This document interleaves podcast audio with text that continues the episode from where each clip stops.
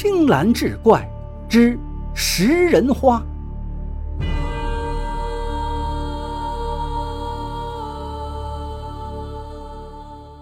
话说江津县有一位张公子，一表人才，风流倜傥，经常邀朋贺友，游览名山大川，或是到风景优美的地方吟诗作对，对酒当歌，好不潇洒。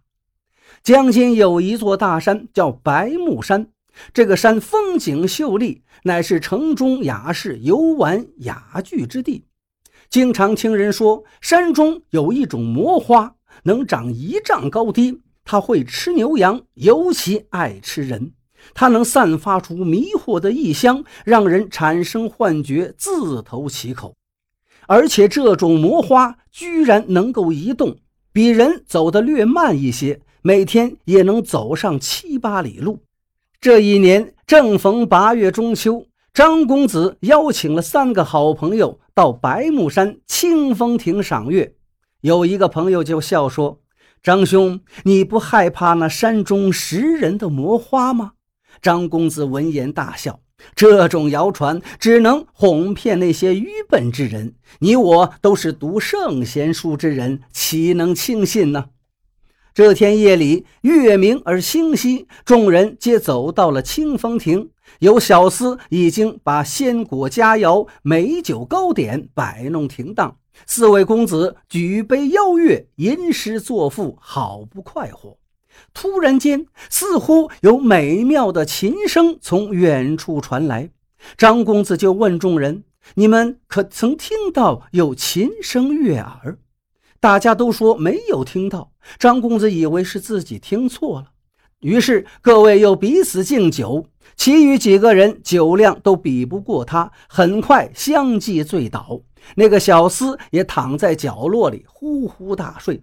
张公子本想再饮，却无人作陪，于是自己又喝了两杯之后，忽然间就闻到了一股花香，十分的好闻。而此时，那悠悠的琴声又渐渐传来，似乎就在不远之处。张公子起身，辨明了方向，便缓缓走去。走了没多远，果然看见路旁设立了一顶香帐，那琴声似乎就是从那香帐中传出来。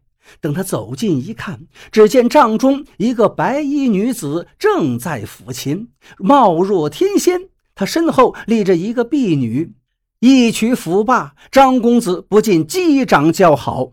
只听那帐中的小姐与婢女说道：“你快去将帐外的贵客请进。”不要冷落了。不多时，只见那个婢女前来拜道：“公子有礼，云罗公主有请。”张公子一听，惊讶道：“哟，原来是仙子下凡呀！难怪不似这凡间女子。”于是进帐参见。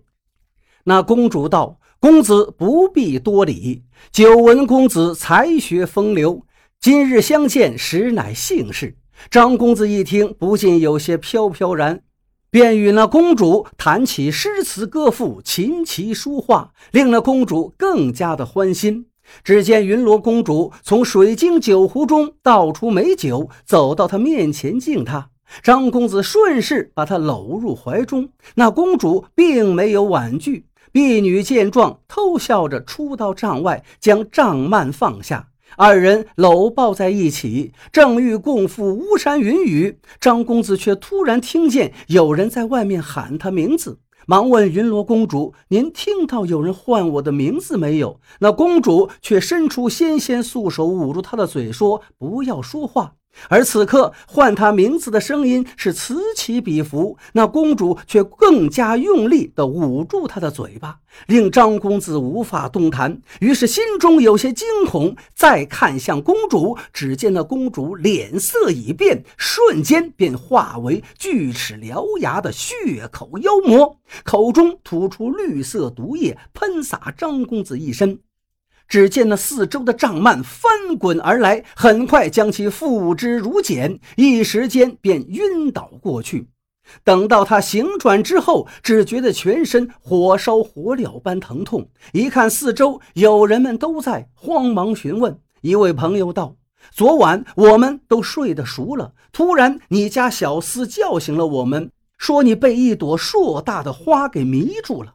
当我们找到你时，那花瓣将你裹得正紧，我们费了好大力气才将你救出。但是你露在外面的皮肤已被毒液腐蚀，毁掉了容颜，这实在是太让人感到可怕了。我等看那个花颇像传闻中的食人妖花，便用碗打碎，将它连根拔起，一把火烧了个干净。原来昨夜张公子的小厮并未饮酒，服侍众人入睡后，他也便睡了。睡到半夜被冻醒，见庭中没有主人的身影，极为慌张，四下寻找，但看见主人坐在一朵巨花面前，又是作揖又是说话，顿时心中害怕，以为他被鬼魅迷惑，慌忙回到清风亭，叫醒了众人。可怜这张公子那英俊的面容被毁得人不人鬼不鬼，只是庆幸捡回了一条命。